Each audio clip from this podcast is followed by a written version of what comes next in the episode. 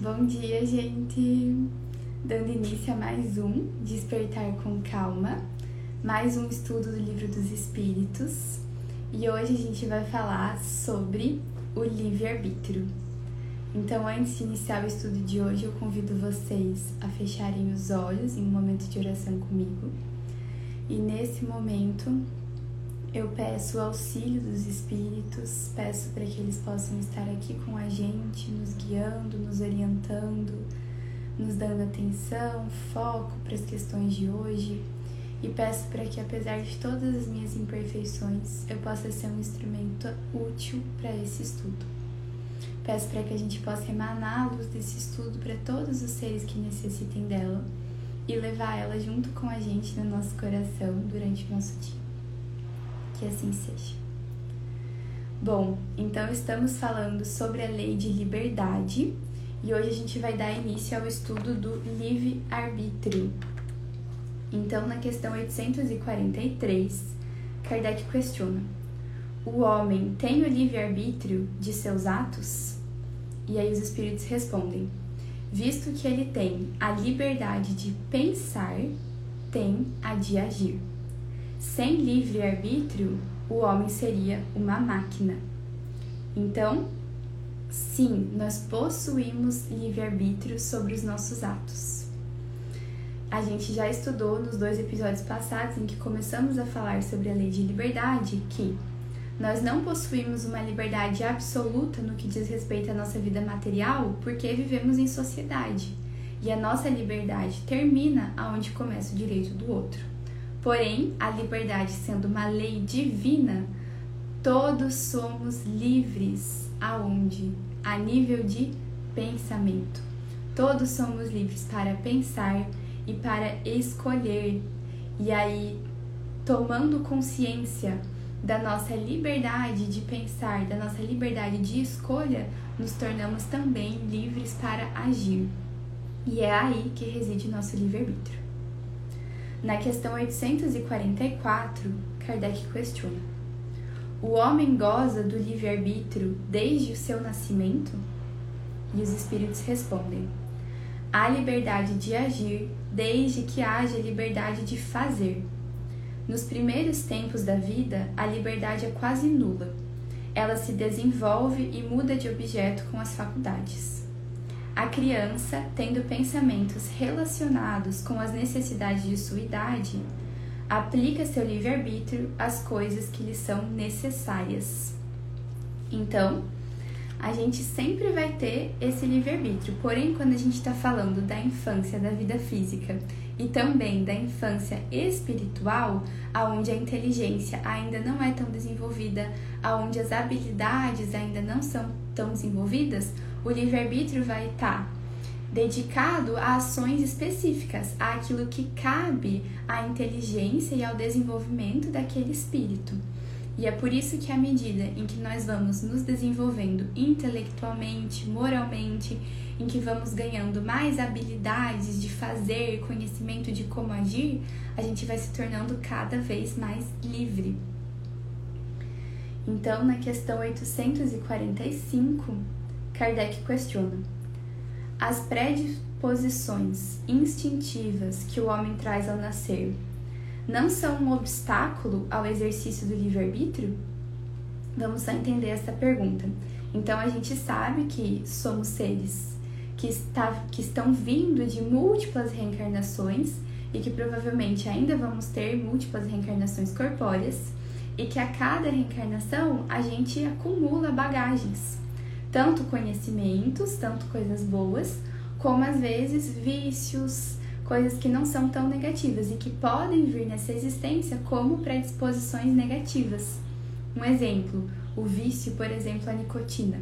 A gente sabe que indivíduos que desencarnam fumando com o seu vício ativo, eles levam esse vício para o mundo espiritual e eles podem trazer ele numa próxima reencarnação como uma predisposição para se viciar novamente.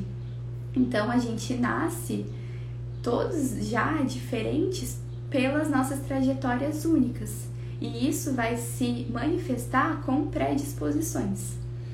Então, sim, elas existem, porém a nossa vontade é superior a elas.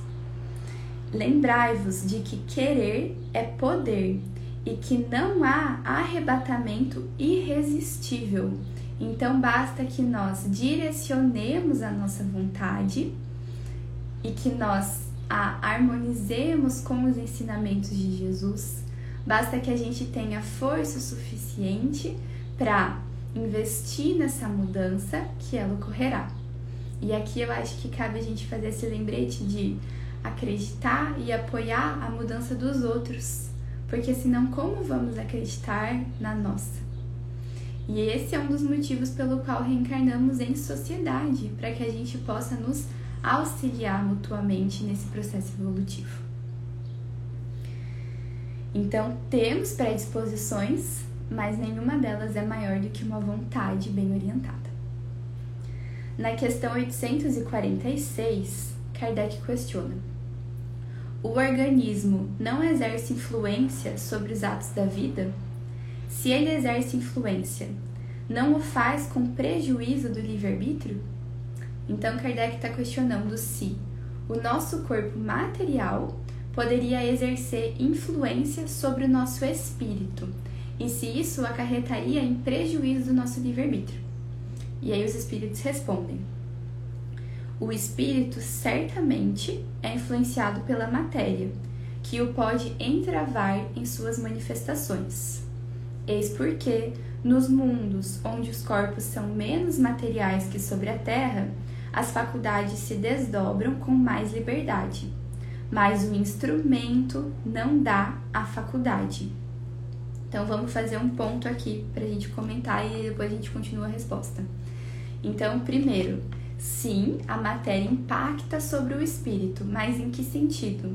No sentido de que o nosso corpo material muitas vezes entrava manifestações espirituais e é como se o nosso espírito diminuísse um pouco as suas capacidades, as suas compreensões no momento em que ele está reencarnado num corpo material. Porém, o nosso corpo material não vai influenciar moralmente o nosso espírito. Então, essas predisposições, como a do vício que a gente falou anteriormente, ela é uma predisposição moral do espírito. Ela não é uma influência do corpo sobre o espírito. E é por isso que o trabalho, ele é um trabalho de regeneração espiritual e não só um trabalho material. E aí os espíritos continuam a resposta falando o seguinte: De resto, é preciso distinguir aqui as faculdades morais das faculdades intelectuais. Se um homem, por exemplo, tem o instinto de homicida, é seguramente seu espírito que o possui e que lhe transmite, mas não seus órgãos. Então, todos esses instintos morais vêm do espírito. E eles continuam: aquele que anula seu pensamento para não se ocupar senão com a matéria torna-se semelhante ao bruto, e pior ainda, ele nem sonha mais em se precaver contra o mal, e é nisto que é culpado, visto que age assim por sua vontade. Então, os espíritos que reencarnam em corpo material e que não têm nem a pretensão de estudar, de ir para além do material, que não têm a pretensão de se conhecer, de olhar para suas imperfeições, para suas tendências negativas, ele vai ser culpado, ele vai ter depois que não é pagar, né? Mas a lei de causa e efeito vai vir, a responsabilidade vai vir sobre essa existência que ele gastou inteira olhando para o que era material. E aí gastou uma existência inteira sem olhar, sem se trabalhar espiritualmente, moralmente, que é o motivo pelo qual estamos aqui. Então, a gente não pode usar essa desculpa de que ah não, eu tava ali, né, na ignorância. claro que é a responsabilidade pelos nossos atos vai ser diferente à medida em que temos ou não conhecimento, mas nós vamos ser cobrados por essa escolha de permanecer na ignorância, tendo oportunidade de acessar conhecimento. Vocês entendem? Então, na questão 847, Kardec questiona: a deformação das faculdades tira ao homem o livre-arbítrio? Então, quando a gente está falando de espíritos que vêm para uma existência física com deficiências intelectuais, tira deles o livre-arbítrio? E aí os espíritos respondem: aquele cuja inteligência está perturbada por uma causa qualquer não é mais senhor do seu pensamento e desde logo não tem mais liberdade. Essa deformação frequentemente é uma punição para o espírito que, em uma existência anterior, pode ter sido vão e orgulhoso e ter feito mau uso de suas faculdades. Ele pode renascer no corpo de um. Ele usa o termo idiota, mas é o termo da época, né? A gente tem que lembrar alguns detalhezinhos do livro que ele foi publicado em 1857, então tem termos que não condizem mais com hoje em dia. Hoje a gente fala de deficiência intelectual, certo?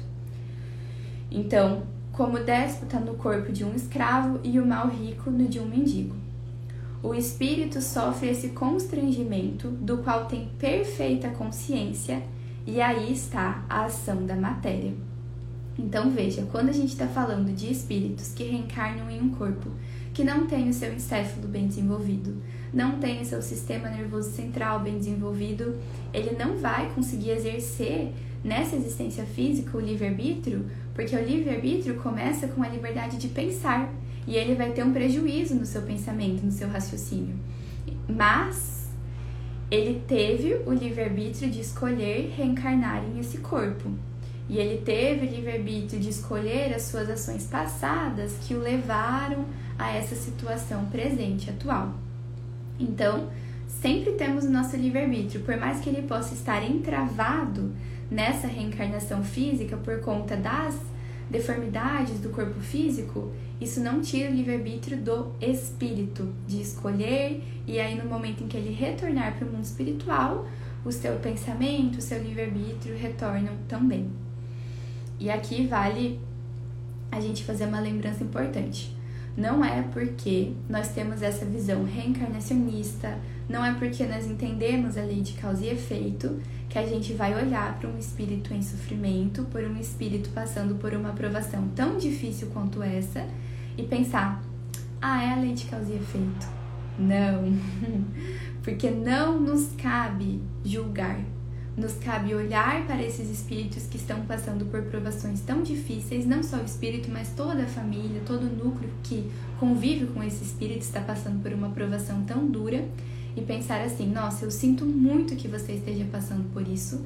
Não me cabe de maneira alguma julgar o porquê, a lei de causa e efeito, enfim, e eu vou fazer tudo o que estiver em meu alcance para te auxiliar, para amenizar essa prova que você está passando porque é justamente esse o intuito de vivermos em sociedade, que nós possamos nos ajudar mutuamente. E no momento em que eu ajudo, no momento em que eu amo, eu também me depuro. Então, na questão 848, Kardec questiona: a aberração das faculdades intelectuais por embriaguez excusa os atos repreensíveis? Então, olha, a gente falou da ausência de livre-arbítrio nos seres que nascem sem uma inteligência bem desenvolvida nessa vida física. Entendemos, ok. Agora a gente vai falar sobre os indivíduos que entram na embriaguez e que ficam momentaneamente com a sua inteligência prejudicada. Então, isso torna os seus atos menos repreensíveis? E aí os espíritos respondem: não, porque o bêbado está voluntariamente privado de sua razão diferente da pessoa que nasce com uma deficiência intelectual, para satisfazer paixões brutais, em lugar de uma falta, ele comete duas. Então, os atos não são menos repreensíveis pela embriaguez, eles são inclusive mais repreensíveis, porque o indivíduo está se colocando nesse lugar para suprir paixões que ele deveria estar reprimindo, certo?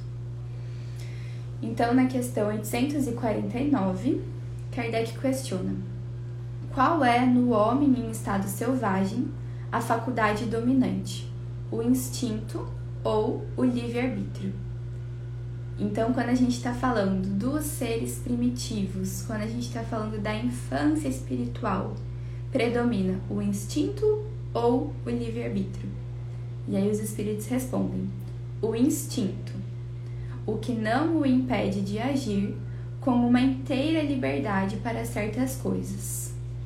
Mas, como a criança, aplica essa liberdade às suas necessidades e ela se desenvolve com a inteligência.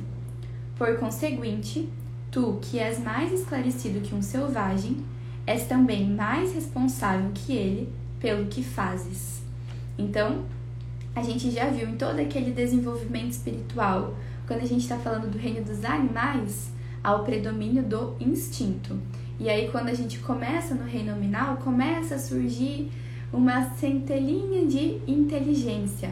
E aí, à medida em que vamos reencarnando, essa inteligência há de prevalecer sobre o instinto. Então, como é que a gente sabe quão longe ou quão perto a gente está desse início da vida espiritual? É a depender do quanto a gente age através do instinto e quanto a gente age através da inteligência. E que a gente preze sempre ouvir a inteligência, já que o nosso objetivo é nos tornarmos cada vez mais elevados, cada vez mais depurados e cada vez mais longe desse lugar de ignorância aonde o instinto era necessário. Porque a partir do momento em que nós desenvolvemos a nossa moral e o nosso intelectual, nós podemos ouvir cada vez mais esse ser inteligente que habita em nós e menos o nosso instinto animal. E por fim, na questão 850, Kardec questiona: a posição social, algumas vezes, não é um obstáculo à inteira liberdade dos atos? E aí os espíritos respondem: O mundo tem, sem dúvida, suas exigências. Deus é justo e leva tudo em conta, mas vos deixa a responsabilidade do pouco esforço que fazeis para superar os obstáculos. Então, que eu entendo como mais importante dessa resposta Deus é justo e leva tudo em conta. Então, quando a gente está falando de posições sociais muito difíceis, é claro que Deus levará isso em conta. Ainda assim, temos o nosso livre-arbítrio. Ainda assim, temos a liberdade de pensamento. Ainda assim, temos a liberdade de escolha de como vamos reagir a essas situações difíceis que o nosso espírito está passando lembrando que contaremos sempre com a amorosidade de Deus e dos bons espíritos. Então, assim a gente encerra o estudo de hoje falando sobre o livre-arbítrio. Eu agradeço imensamente a presença de todos aqui e de toda a equipe espiritual que nos acompanha. E assim eu dou por encerrado o estudo de hoje e até amanhã. Um beijo.